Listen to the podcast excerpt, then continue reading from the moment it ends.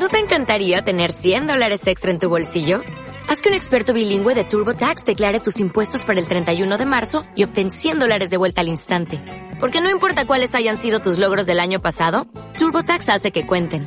Obtén 100 dólares de vuelta y tus impuestos con 100% de precisión. Solo con Intuit TurboTax. Debes declarar para el 31 de marzo. Crédito solo aplicable al costo de la presentación federal con TurboTax Full Service. Oferta sujeta a cambios o cancelación en cualquier momento.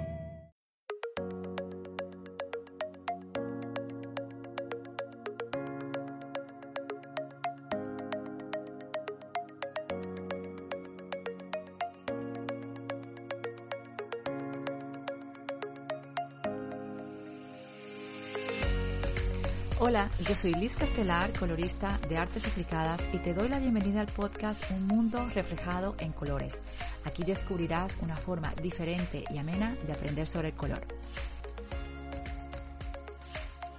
En el episodio de hoy te voy a hablar acerca de la paleta de colores de una de las obras más conocidas de la pintura barroca, de Milkmaid o la lechera de Vermeer. En esta obra, los tres colores más importantes son el azul, el amarillo y el rojo. En particular, el azul ultramarino de la túnica y el amarillo de la blusa.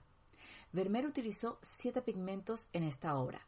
El ocre oscuro, el negro carbón, el blanco de plomo, el rojo ocre, el rojo llamado Mother Lake, el amarillo plomo estaño y el ultramarino natural. A través de combinaciones, Vermeer logró conseguir el efecto de la luz y dar al espacio ese ambiente tranquilo y modesto.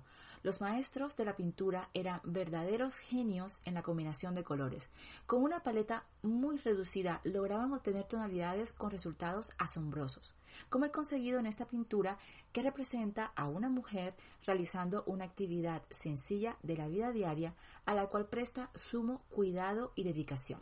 El color de la túnica lo consiguió mezclando el azul ultramar natural con el blanco de plomo. El color de la blusa lo consiguió con el amarillo plomo estaño y las partes más claras que se ven, como de un color verde claro, lo consiguió mezclando el amarillo con el azul ultramar. El color de la pared de fondo lo consiguió mezclando el ocre oscuro, el negro carbón y el blanco de plomo. El color de la falda corresponde a la mezcla del Mother Lake con el blanco de plomo sobre una base de negro carbón. En el artículo del blog te comparto estos siete pigmentos con sus códigos de colores por si quieres utilizarlos en algún diseño. Espero que esta obra maestra te pueda inspirar con su magnífico dominio del color. Si tienes cualquier duda acerca de los colores o si te gustaría que abordara un tema en particular sobre el color aplicado a alguna temática del diseño, me la puedes dejar aquí debajo en los comentarios o contactando conmigo por email. Te dejo también la dirección en la descripción de este episodio. Y si te ha parecido interesante, compártelo con tus amigos y en tus redes sociales. Gracias por haber dedicado unos minutos de tu tiempo a escuchar este podcast.